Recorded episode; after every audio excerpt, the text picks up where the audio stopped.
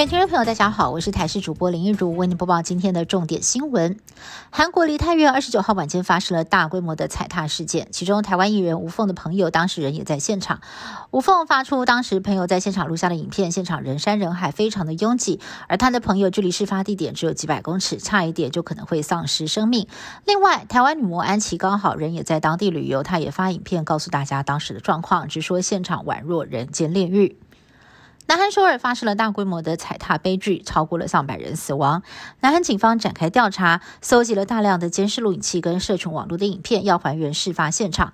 警方也透过生还者了解意外发生的原因。不少目击者异口同声向警方表示，悲剧发生的前一刻，至少有五到六名韩国男性故意推挤，还高喊“腿大力一点”。根据目击者的说法，其中一个人戴着兔子发箍，非常的显眼。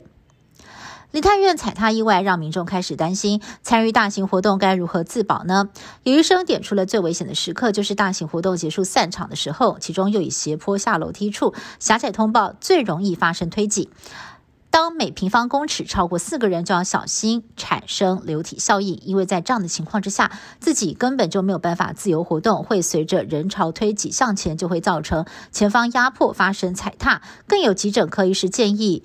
往后应该要加强人流管控演习，像是大甲妈出巡就应该要进行事先的演练。我国在今天新增了二点二万例的本土个案，创下两个月来的新低。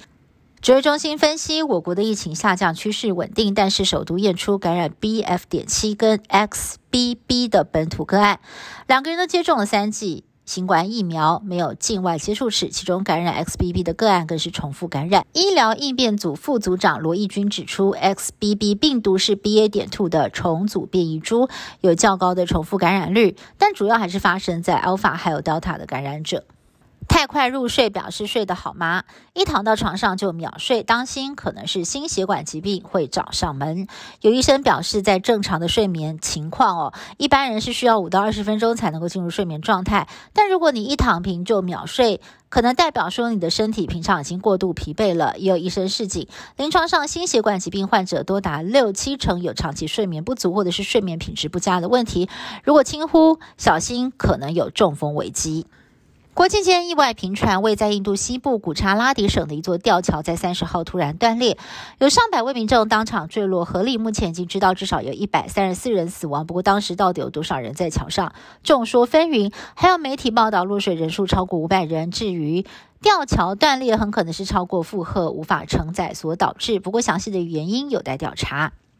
中国大陆郑州疫情升温，传出红海富士康郑州员工大规模染疫，厂内物资缺乏，员工迫于无奈之下上演大逃亡，大批的员工搬着行李在深夜长途跋涉返回家乡，这也让外界担心苹果 iPhone 的产能恐怕会受到冲击。